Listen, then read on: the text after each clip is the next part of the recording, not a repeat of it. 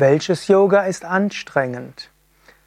Yoga ist zunächst einmal entspannend. Yoga will dir helfen zu entspannen, loszulassen.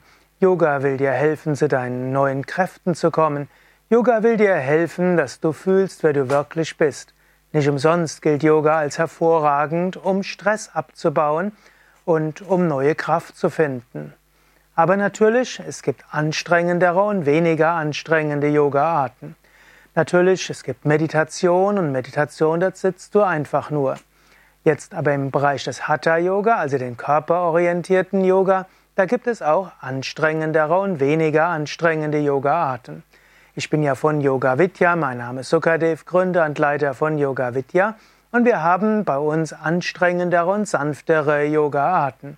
Und insbesondere Flow Yoga ist etwas anstrengender oder auch die Hanuman Fitness Reihe ist anstrengender oder auch Yoga Vidya Bodywork ist anstrengender. Und wenn du zu einem Asana intensiv kommst, auch das ist etwas anstrengender.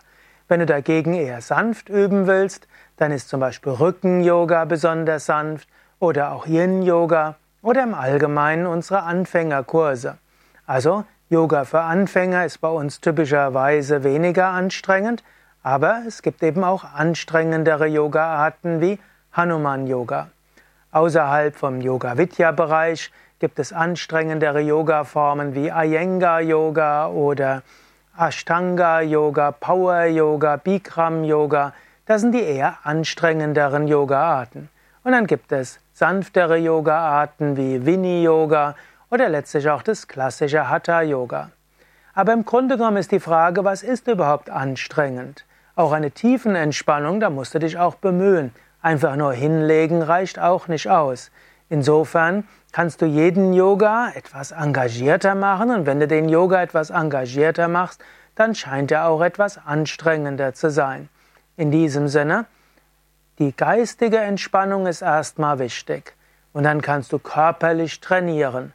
Und körperlich trainieren kannst du auch in einem klassischen Hatha-Yoga, indem du mehr Sonnengröße machst. Sonnengroß aktiviert letztlich die Herz-Kreislauf-Frequenz ist gut für das Lungenvolumen, ist da etwas anstrengend vom Standpunkt des Kreislaufes.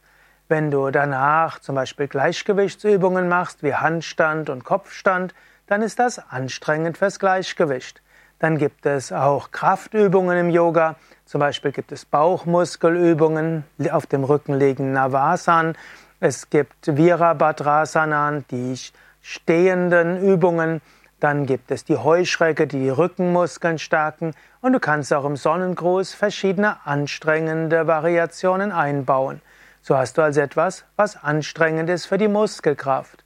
Schließlich gibt es auch Übungen, die eine gewisse Anstrengung erfordern vom Standpunkt der Flexibilität. Und dort gibt es auch im klassischen Hatha Yoga forderndere Übungen. Und zum Schluss die Tiefenentspannung ist auch eine gewisse Anstrengung. Du lernst eben deinen Geist sehr genau zu konzentrieren und dann loszulassen.